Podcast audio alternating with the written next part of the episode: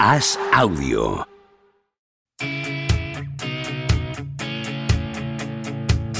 ¿Seguirá a Don Propia Puerta batiendo récords goleadores? ¿Creció Camavinga como Sidorf junto a un vecino brasileño? ¿Es cierto que Rudiger suda cocaína? ¿Veremos a Varela algún día tumbado en una varela? Javier Aznar y Enrique Ballester responden a estas preguntas y analizan cada jornada de Liga y Champions en Los Últimos de la Lista, un podcast original de As Audio.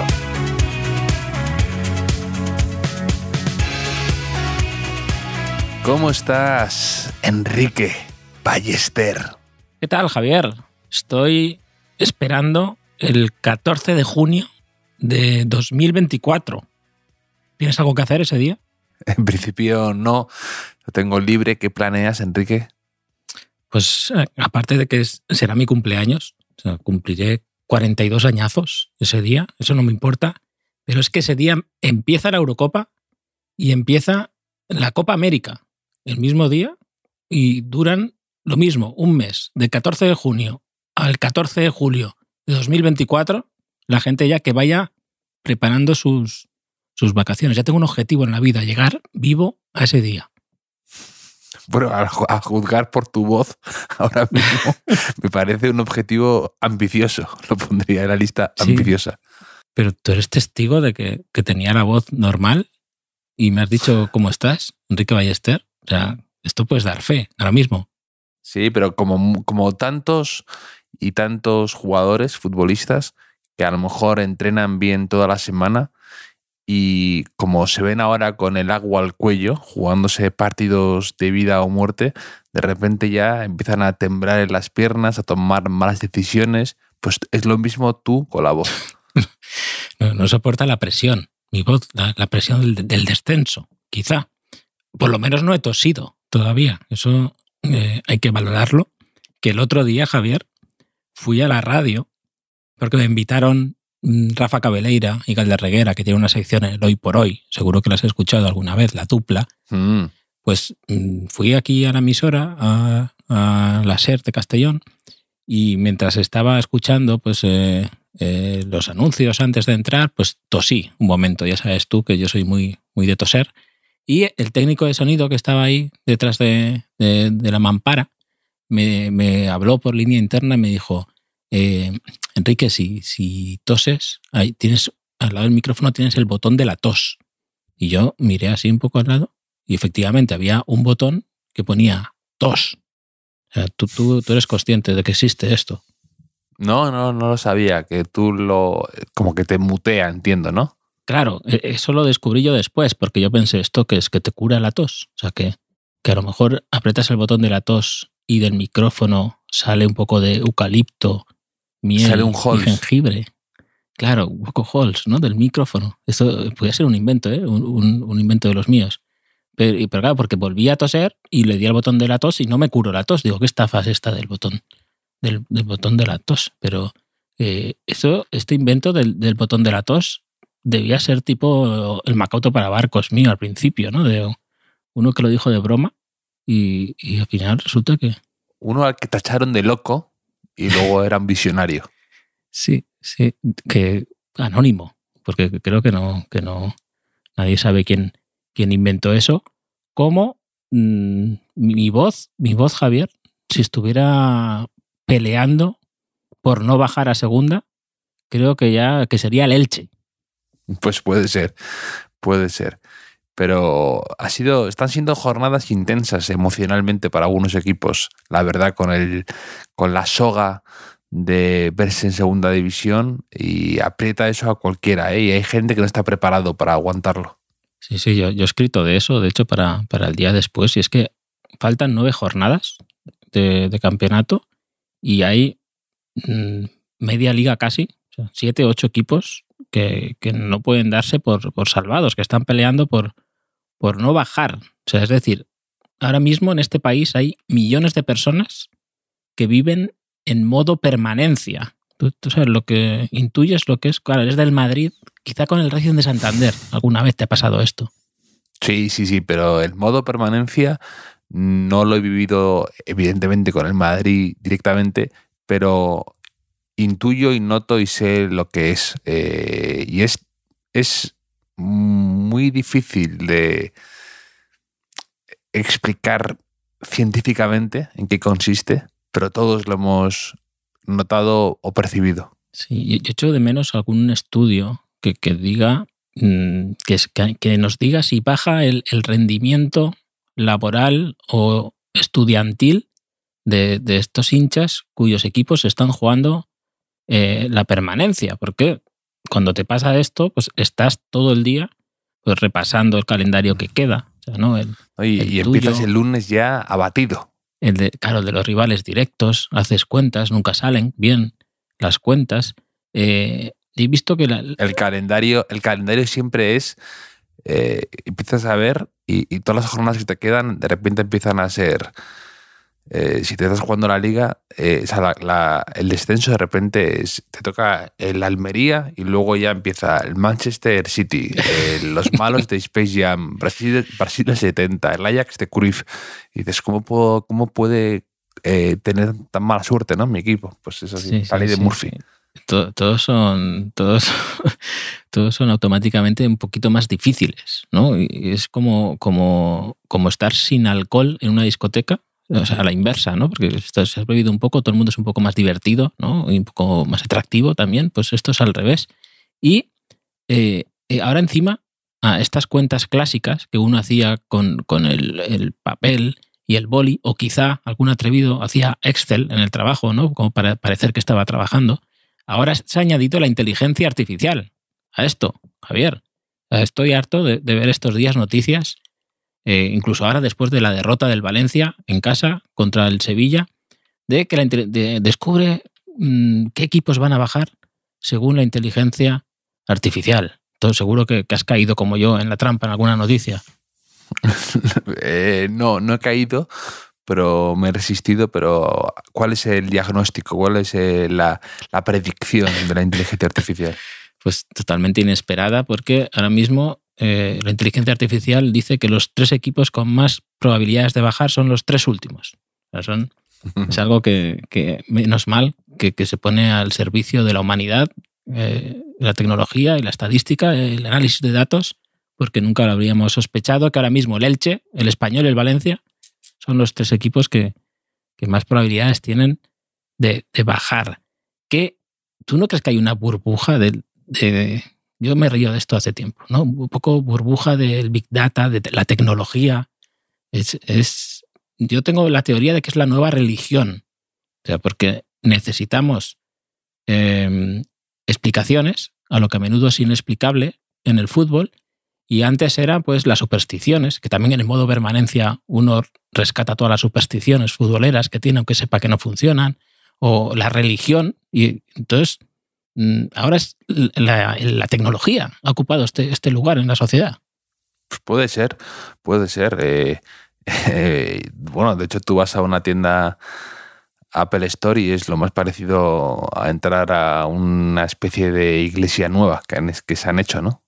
Sí, sí. Tú, sabías que es que ahora, eh, ahora hay equipos que, fichan, te cuentan la historia solo del equipo que con el Big Data gana cosas, ¿no?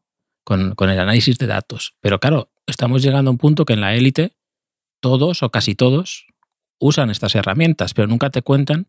Eh, probablemente el equipo que baje en la Premier, la segunda división, también usa el Big Data. ¿no? Entonces, esa, historia eh, no te la cuentan. Y ficha gente que jugaba con una estrategia. No hay una película, no hay un Moneyball del, del que. Claro, no, no, hay un Moneyball. De, se hubiese acabado la película pronto. Pero eh, ¿Tú sabías que al Buscaminas se juega con una estrategia? O sea, que, tiene una lógica ese juego. He jugado al Buscaminas en torno a dos veces en mi vida y probablemente una por accidente. Yo, he jugado cuando no he tenido más remedio. O sea, que a lo mejor eh, que estaba ahí con el Windows y, no me cargaba el videojuego habitual o, o, estaba mi madre por ahí vigilando que no jugara ningún juego, entonces ese era fácil de, esconder, ¿no? de simular, porque estabas ahí en Windows. Y yo siempre pensaba que era un juego de azar. que tú ibas dando ahí hasta que te, te mataban, pero resulta que... pero nunca perdía la fe tampoco. O sea, decir, pues igual al final alguna vez gano. Pero un día mi amigo Emilio me dijo, no, no, es que eh, los números esos tienen un sentido. O sea, ya no me acuerdo muy bien cómo era, pero como que te dicen el número de, de, de minas que, que hay alrededor Tu amigo Emilio es el que el otro día te dijo que, jugara al, que te hizo jugar al fútbol manager y hoy el que te explica una, una, una estrategia en el Buscaminas. Tu Sí, amigo sí, sí. Emilio es una mala influencia, podemos decir. Sí, total, parece mi primo, ¿no? O sea, el- el- un poco, sí, primo lo que no- gamer. lo que no lo que no me hace mi amigo me me lo hace mi primo ¿no? es un poco así sí sí pero pero sí eso eh, fue una revelación para mí pero lo, lo bueno de todo esto es que yo nunca perdía la fe jugando al al buscaminas yo tenía la convicción de que aquello iba a terminar bien sin ninguna estrategia sin ningún método que era algo parecido a lo que pasaba con mi equipo cada temporada ¿no? que, que- que temporada tras temporada lo intentábamos en, en mi caso salir de segunda B y nunca salía bien, pero nunca perdíamos la fe. que Es algo bonito. Y ahora el fútbol está en manos cada vez más de los que jugaban al buscaminas con una estrategia. O sea, una vez más volvemos al instituto y es la venganza de eh, los, Los nerds, nerds. de los empollones contra los populares, que son los que no sabíamos jugar al buscaminas, que tampoco es que yo fuera popular. Yo tengo lo malo de las dos cosas. Tú eres el diagrama de Ben de lo impopular, ¿no? Que mezclas. eres el- el- el- lo que une esos dos mundos. Claro, claro. Demasiado buen estudiante para ser popular, ¿no? Y demasiado mal estudiante para ser uno de los cerebritos, de que luego vive de eso, ¿no? Sí. Pero bueno, esta es, esta es mi, esto es mi, yo creo que, que está ocupando ese vacío. El, eh, ahora que somos una sociedad descreída, individualista, que, que, que no cree en nada, pues la tecnología ha ocupado ese sitio y seguimos igual, sabiendo igual de poco, pero creemos que sabemos más. Bueno, después de este alegato ludita eh, Sí, Tuyo. Ojo, ojo la, la que estoy liando solo porque vaya a bajar el Valencia. ¿eh? O sea, eso- Sí, sí. eso- Es que el Valencia eh, lo estoy viendo últimamente y es el equipo que peor está en modo permanencia. Yo creo el que menos acostumbrado está, el que, em, digamos, no va equipado. Es como que va, parece el Valencia que va a escalar con mocasines, da la impresión. No está preparado para esa especie de sufrimiento que tiene que pasar estas jornadas y le puede la presión ambiental, la atmósfera y luego errores individuales de gente que no está en modo permanencia. Por ejemplo, la semana pasada eh, se, a, Nico le- se le cae uno medio encima y él eh, se tumba en el partido, se, queda tendido en el terreno de juego y le sacan y en esa jugada, justo a continuación, con 10 el Valencia, esperando a entrar otra vez en el terreno de juego, aprovecha el Almería y mete un gol en un partido que se jugaban todo, ¿no? Hoy, por ejemplo, eh, Musa también en un córner, en un forcejeo un poco, tampoco nada del otro jueves, se cae, se queda tendido y un fallo de likes hace que el, el Sevilla eh, rompa el empate y marque, ¿no? No tiene esa capacidad, yo creo, ahora mismo de sufrimiento. Está pecando un poco de, de buenecillos, de falta de colmillo. Y se está notando en la dificultad para cosechar puntos. Mira si está la cosa fea en, en Valencia, que en, en Dazón le han preguntado a Lato eh, cómo está el vestuario. Creo que, creo que ha sido Miguel Quintana. Ha preguntado, de- una palabra, ¿cómo, cómo definirías el, el vestuario ahora mismo? Y ha dicho, el vestuario está jodido. Que, que esto es algo que, Uf, que a ti te gusta. aquí, ¿eh?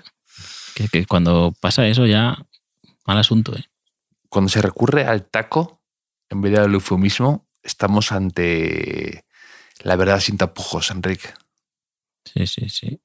Y, y hablando de, de verdad o, o de mentira o de realidad o de ficción, no sé ni qué decir con lo que hemos visto del penalti de la mano de, de Fernando, que en el, en el fútbol real, o sea, en el fútbol previo al bar, ¿no? el, el deporte llamado fútbol, en- veías esa mano y yo creo recordar que sabíamos si era penalti o no era penalti. Hmm, Pero sí, sí. de- después de unos años de mm, ya no, no, no sabes muy bien a que- cuál es la verdad. No, no, eso, eso necesitas llevarlo al Tribunal Supremo, un juicio de ocho meses y para terminar de entender si hay intención, no hay intención, es Sí. viene forma natural, no viene de forma natural, está pegado, está dentro del área que le corresponde al jugador o no, o viene de un rebote o da después en otro jugador y ya no vale. Es, es tremendo lo que se ha complicado y hace que sea todo pues muy desesperante para aficionados y ¿no? jugadores. y, claro. y lo llevas al Supremo y el Supremo te dice una cosa y a lo mejor puedes ir a, a- a Europa a la y te, lo, a la- sí, y te dice otra sí. también, porque la UEFA igual eh, es otro, otro arbitraje, ¿no? Otro, otro bar. Pero, pero sí, así, así están las cosas. Como, como he comentado antes, con el Elche ya descendido, el Valencia y el Español con 27 puntos y luego pues un montón de equipos ahí en la pelea, Almería, Cádiz, Getafe, Valladolid. El resto parece que, que se escapa un poquito, el Mallorca, Sevilla y Celta de Vigo. El Sevilla, que no solo ha cogido una rachita buena con, con Mendilíbar, eh, también está con opciones de seguir con vida con, en Europa League, que, que es algo que parecía eh, imposible cuando se dio el, el sorteo, pero entre que se ha lesionado Rashford. No, parecía- que- Parecía imposible en el propio partido ya.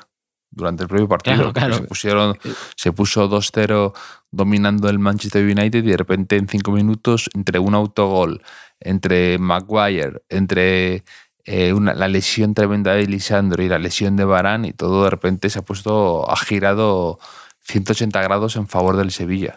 la, la cabeza de Maguire, ¿eh? como la vio venir José Lobo, nuestro sevillista de referencia, que, que, que, que- que vio salir a Maguire con su cabeza y dijo, este, este se puede marcar en propia puerta y efectivamente... Con la chola, dijo. La chola. Eh, Cholo era un jugador, de, jugador del Sevilla de, de hace Sí. un tiempo.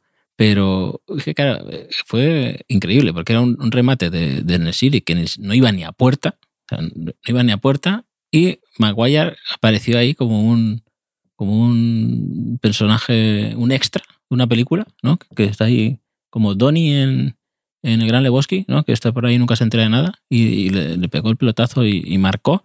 Es que creo que en, que en- que en Inglaterra no ha llegado lo de la trampa del 2 a 0.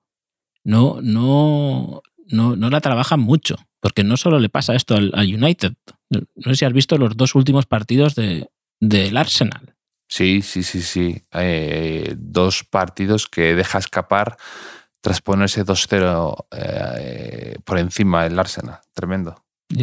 Y después de dos arranques muy buenos, el de hoy contra el West Ham, yo he apuntado a minuto 10, había apuntado Martin Odegaard es mi jugador favorito del mundo. O sea, eh, y he añadido, eh, sé que no es el mejor del mundo, pero es mi jugador favorito. O sea, hay una exhibición de Odegaard en el arranque del partido y luego ha empatado el West Ham.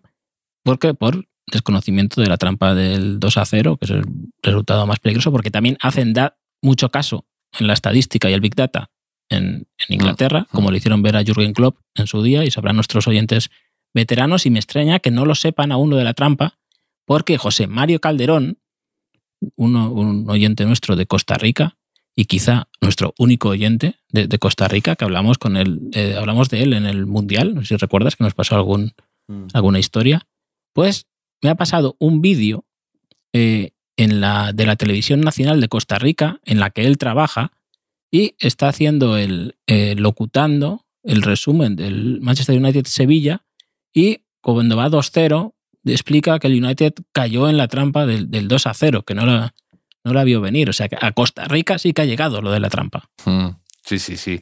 Es que la trampa del 2 a 0 hay pocas verdades que más absolutas y más certeras que esa. Me parece infalible la trampa del 2 a 0, algo que ya yo al principio era un poco descreído y ahora, vamos, es mm, algo en lo que creo a pies juntillas, Enrique. Es que la, gente no lo sabe, mm, por, pero esa es la gran virtud del Xavi entrenador.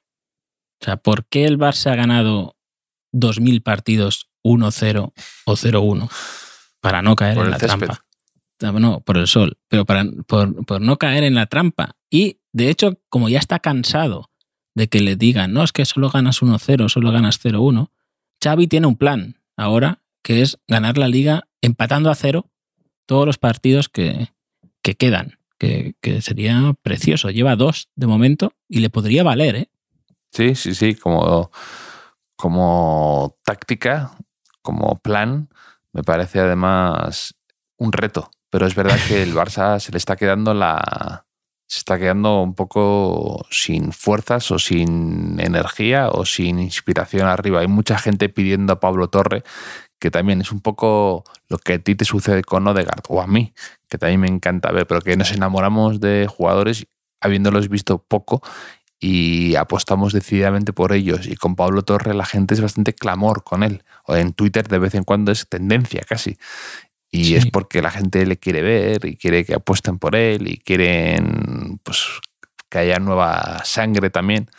Y la gente quiere ilusionarse y Xavi no le da muchas chances. Sí, yo es que yo honestamente no, no lo tengo muy visto. Pablo Torre, hoy ha salido ahí, ha sacado un par de faltas laterales. Eh, pero claro, como esto pasaba con. Esto igual pasa que pedían a Iniesta mucho en su día. ¿Recuerdas? No, no Mm. había Twitter, pero sí la gente. Y, y ese, evidentemente, pues luego hizo una carrera formidable. Pero también ocurría igual con Ricky Puig, por ejemplo. Eh, Sí. un, poco, un poco Sí, sí, después, ¿no? Entonces, entonces, pues bueno, no lo sé. Creo que al Barça le, le va a dar. Le va a dar para ganar la liga tranquilamente. Eh, pero, pero mm, el Madrid debe estar un poco preguntándose cómo, cómo se le ha escapado un poco esta, esta, esta liga, un poco de manera un poco extraña. Hmm, Hace bien en preguntárselo. Es verdad que el Barça tuvo un tramo muy sólido, muy eh, inspirado en cuanto a sacrificio, mm, dedicación, eh, atrás, todos juntos y bien posicionados, Ter Stegen parando todo, y así se ganan las ligas. Es que jugando concentrados y siendo exigentes con uno mismo.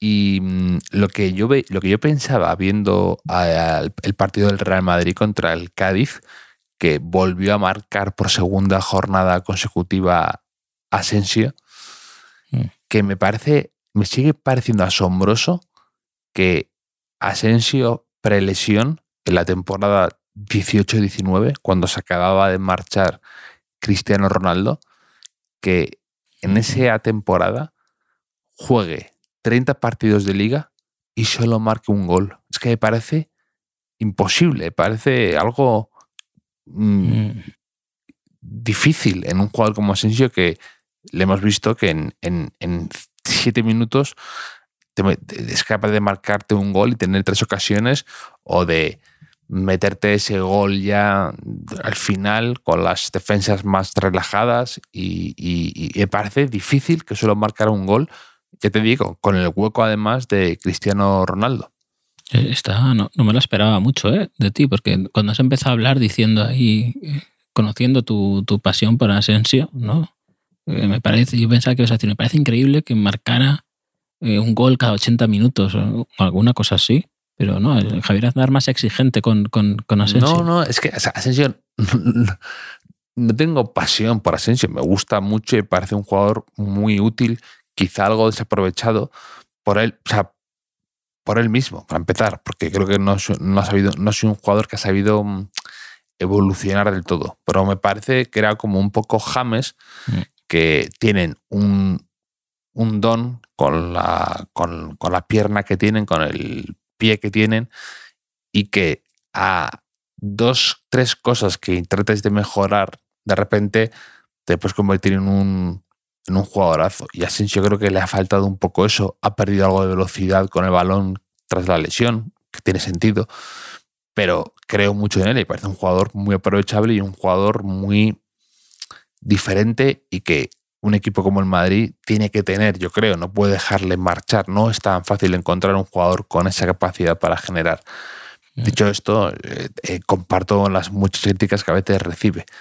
Pero son esos, esos datos que a veces dices, ¿cómo puede ser posible? También eh, hay, otra, hay otro año de Benzema que solo marca cinco goles en liga. Sí, o siete, Jugando- me parece, ¿no? No sé cuánto. No, en liga solo cinco. Hay una que es cinco goles en liga. Me parece Sí. también eh, un dato que, si me lo dices, pienso que es otro jugador, que no es Karim Benzema. Creo que es el año, el año que ganan la una de las Champions contra el Atlético de Madrid, me parece. El año de Zidane, aquel, eh, me parece.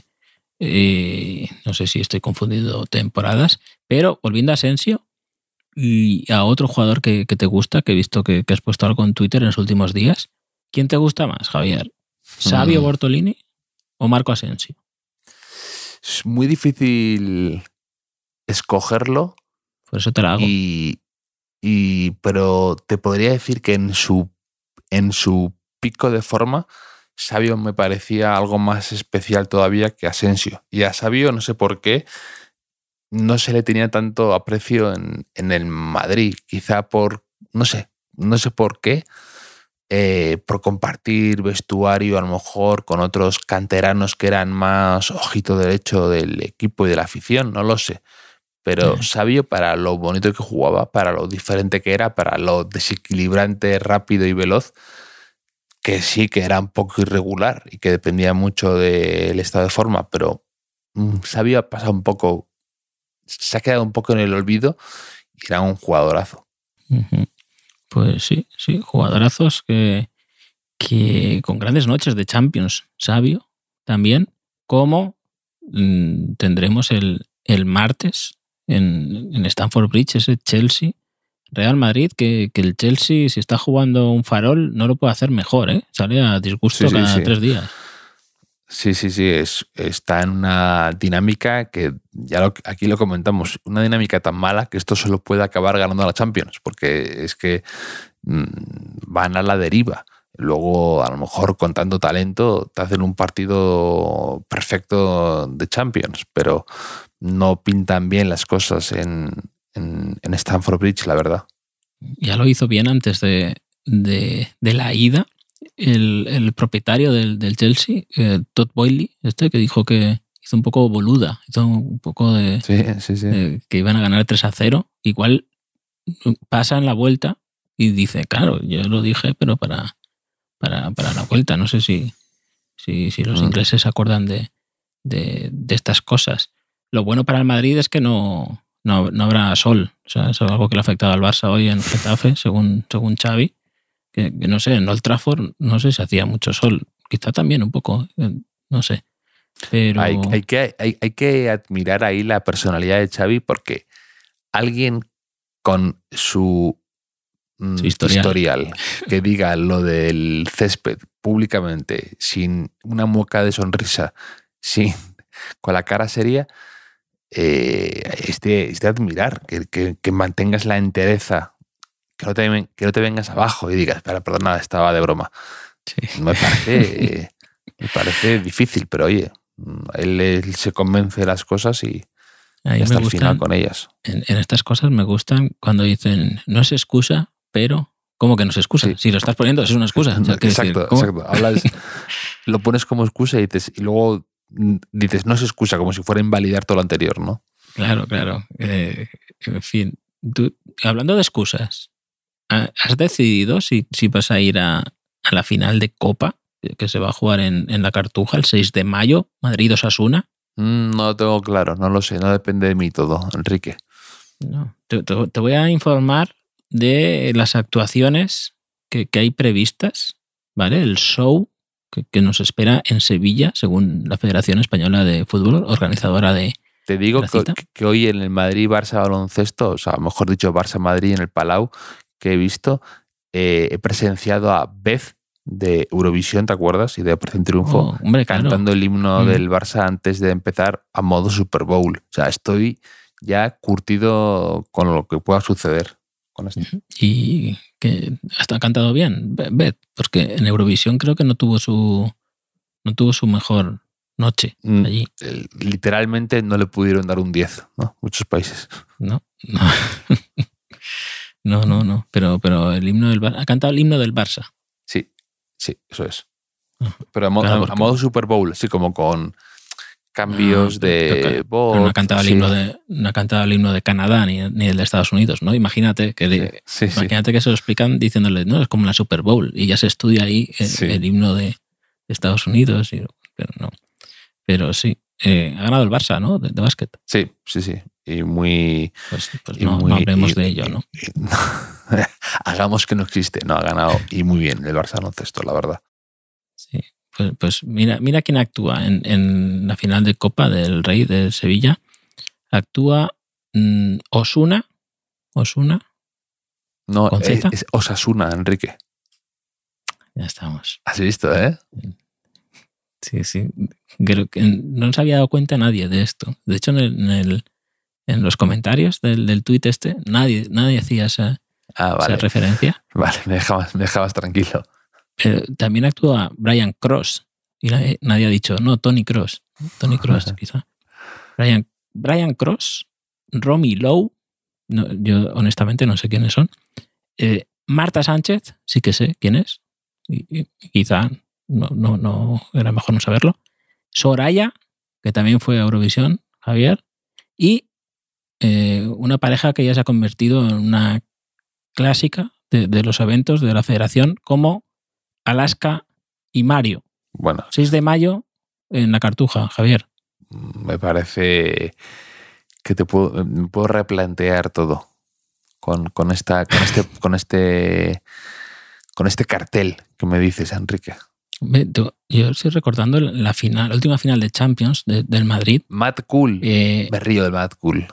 Cartuja Cool. eh, ¿Recuerdas en, en París que, que se retrasó la final porque Sí. hubo mucho jaleo por las entradas? Y yo estaba pensando, imagínate que hay gente que ha ido para ver la actuación de antes, porque la- toda la actuación de antes que cantaba, no me acuerdo quién cantaba, actuaban varias, varias artistas, eh, eso no se, no se aplazó, no se retrasó. O sea, eso Mm. se hizo en su momento y, y, bueno, igual sí que se retrasó, pero también tampoco también se la perdió la gente. Mm. Estaban esperando. Sí, sí, sí, sí. Sí. Y hablando de cosas locas en Champions, te diré que el otro día me, me crucé un tuit que, que puso The Athletic a raíz del, de, la otra, de la otra eliminatoria que, que, que vimos, interesante también, la del Bayern de Múnich-Manchester City, que decían goles metidos en los primeros 26 partidos de Champions. Cristiano Ronaldo, Mm. 0, Erling Haaland 34. O sea, es, es muy bestia Uh. ese dato. ¿eh? ¿Cómo? Cero. Bueno, es verdad que jugaba de extremo Cristiano, Claro. pero cero no es como lo de Asensio. No jugaría tanto, pero en 26 partidos de Champions, en, en sus primeros 26 partidos de Champions, Cristiano Ronaldo no había marcado y mientras Erling Haaland lleva ya 34. Demoledor el dato. Pues, pues un dato complementario a este que, que nos pasó. Bueno, tengo dos datos complementarios a esto en, en la, en la dinámica aquella, en la sección que tú propusiste de cos- datos eh, que parecen increíbles, parecen mentira del fútbol, pero que son verdad.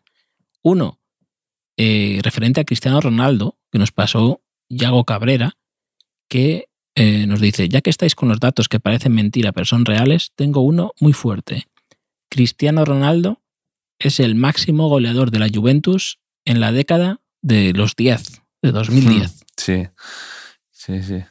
¿No te ha impresionado este dato? No, no, sí, sí, me, me ha impresionado y lo conocí además porque eh, son, estos, son estas cifras que pensamos que Cristiano no ha triunfado en la Juve y lo que dices eh, es el máximo goleador de la Juventus en esta década. Es que es impresionante. O a mí también me, me ocurre con cosas de estas que te comenté de que Vinicius el año pasado ya, ya llevaba más goles que Ronaldo Nazario en el Real Madrid y más partidos también creo o algo así. Es impresionante eso. Pero claro, es que la última Champions que gana Cristiano Ronaldo con el Real Madrid es en 2018. Que, Mm. Sea, no tenía mucho tiempo para batir ese, ese récord ¿no? de, de la década de los 10. Y otro dato que parece mentira, pero es verdad que nos pasa Jaime mm, Ocana Kram, eh, este referente al actual equipo de, de Haaland, el Manchester City, que dice, mm, si el Manchester City hubiese encajado un gol en cada tiro a puerta que le hicieron en la temporada 2017-2018, habría ganado la liga. Igual. O sea, le llegaban tan poco a ese equipo que hubiese ganado la liga encajando un gol en cada tiro recibido. Sí, sí, sí, sí. Hay otro dato también por ahí, también de Champions y de goleadores, que no sé si te lo llegué a contar el otro día, pero es tan increíble que si te lo conté, lo he vuelto a olvidar que te lo conté y para, te, te lo vuelvo a decir como si fuera la primera, la primera vez. Que sorprendido. Walcott, Theo Walcott, ese especie de Wonder Kid, ¿no? Eh, metió más goles en Champions que Ronaldo Nazario y Zidane juntos. No, no lo sabía, no sabía, pero es verdad que, que Tío Walcott tuvo buenos partidos con, con el Arsenal de, de aquel de Fábregas, por supuesto. Recuerdo una eliminatoria contra el Villarreal que marca un gol así picándola por arriba. Bueno, la Eh, famosa eliminatoria del Villarreal, dices, ¿no? ¿No? No, no, no, no la del penalti de Riquelme. Ah, Otra, vale. unos, unos años después. Eh, en la de Riquelme, en la ida, marca Touré, marca eh, eh, Colo Touré. Pero claro, es que fue un futbolista tan fugaz que, que lo hemos olvidado. Pero era, era el Wonder Boy. De, de- de- no, no lo llevan a una Eurocopa Mundial con 16 años o algo sí, así. sí, a- sí, sí. a Sí, Walcott. Sí, sí, increíble. Ah, Esto que, que no me lo habías contado, pero imagínate que me lo hubieses contado. Esto pasa bastante a veces en, en la vida, ¿no? Que a lo mejor un amigo te cuenta algo de un tercer amigo y te dice, pero no le digas que no te lo he contado, ¿eh? No te lo he di- yo no te he dicho nada. Y luego Sí. ese tercer amigo viene a contarte la historia y tú tienes que hacer, hacerte el sorprendido, ¿no? Como, ah, es que, que lo has dejado, con, no sabía nada, ¿no? Estás bien. O sea, hay una fase de, de interpretación importante. ¿eh? ¿Tú, tú eres bueno en eso. Sí, yo soy muy bueno, la verdad. Yo siempre, siempre disimulo muy bien todo. Sí, es un poco poker face, ¿no? Te, veo ahí un Sí. poco. Sí, sí, sí, sí. Sí, sí, sí. No me lees, Enrique, no me lees. Cuando creen que ya me he leído, que, me leen, ya me, ya me he ido. Sí, sí, sí. Pues, pues no sé, Javier. Eh, se presenta una semana interesante. ¿no? Una semana interesante con la vuelta de, de las eli- eliminatorias, tanto de Champions para el Real Madrid como de Europa League para, para el Tanto, Sevilla. Que, y- Sí. Y ahora, Enrique, perdona que te interrumpa, pero mm, que justo tú y yo estábamos comentando los playoffs de la NBA, ¿no has pensado nunca Mm. que mm, estaría bien que fueran eh, las eliminatorias de Champions tipo eh, playoffs de NBA? Ahora, imagínate eso, que, que se enfrentaran hipotéticamente un Real Madrid Manchester City en las finales de conferencia, por así decir, que son las semifinales de Champions, y que fuera el mejor de siete partidos. Y que la gente Sí. luego lo recordara como, pues ganó 4-0, ¿no? Por partidos y no por el marcador, sino por las victorias uno sobre el otro. Pero sí, claro. Y, y cuando acaba la temporada. Esto, como, como no hay partidos Ah, casi. que, ah, que me, que me estás pidiendo realismo a esto. Me estás pidiendo un calendario para hacerlo. Sí, e, En eso nos diferenciamos. O sea, yo cuando, yo cuando fantaseo con cosas, fantaseo en escenarios que sean reales. O sea, en todas las variables. Es algo que me Claro, caracteriza. como contratar a, ¿no? a Stanley Tucci para que haga de un periodista deportivo en tu película sobre... eh, vale, muy bien. Eh, sí, sí, no, pero hombre, eh, eh, en realidad estaría bien, ¿eh? Porque mm, es que por una parte digo que estaría bien, pero por otra eh, Sí, ganaría entiendo. siempre el mejor. O sea, ganaría el mejor sin ningún Claro, tipo claro, de duda. claro. Entonces, eso no me gusta mucho. ¿eh? A mí me gusta el fútbol que, que a veces la injusticia pone a prueba tu control mental y tu eh, pacifismo. ¿no? Entonces, Sí, que eso es, Sí. eso es lo divertido de la Champions y lo que hace que nunca, casi nunca lo haya podido ganar ningún equipo dos veces seguidas, salvo... ¿Quién era? Sí, ah, sí, el Real Madrid, sí. Sí, sí, el Real Madrid, que, que, que bueno, que, que es que puede ser una gran temporada el Madrid. Sí, que gana la Champions, o una temporada que, que, que solo valore gente como tú, racional y cabal, Sí. que diga, bueno, ha sido una temporada buena, hemos competido y demás, pero si no, eh, con- ya te dije, con solo la Copa y la Supercopa de Europa, el Mundial, eso pesa poco, pesa poco en el recuerdo. Mm. Y, y sí, sí, aparte ya, ya hemos hablado aquí de la Copa del Rey, que para un equipo que se le dan también las finales, como el Madrid, las de Copa del Rey no es así. Entonces ahí hay que cambiar el chip. Pero bueno, eh, cuenta con una cosa a favor en este caso, el Madrid, con respecto a otras copas, que actuar después de Alaska y Mario, eso digamos que ya te, te quita una responsabilidad que dices, bueno, pues eh, es difícil hacer el ridículo, ya que no aquí, o sea, que decir, eh, como que se ha reforzado, ¿no? de alguna manera te quita responsabilidad, pero bueno, ya lo hablaremos, que quedan tres semanas, tres semanas, un poquito más para, para la final de Copa y antes tienen que pasar un montón de cosas, incluso más para el 14 de junio de 2024, para, para mi pesar. Eso es.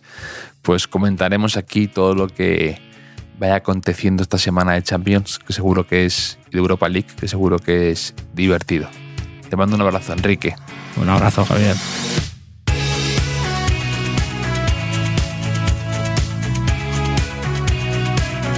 Los últimos de la lista es un podcast original de As Audio con la producción de Javier Machicado y la realización de Vicente Zamora. Síguenos en redes sociales, arroba As Audio. Puedes escucharnos en la sección de podcast de as.com, en la aplicación del diario As o en tu plataforma de audio preferida.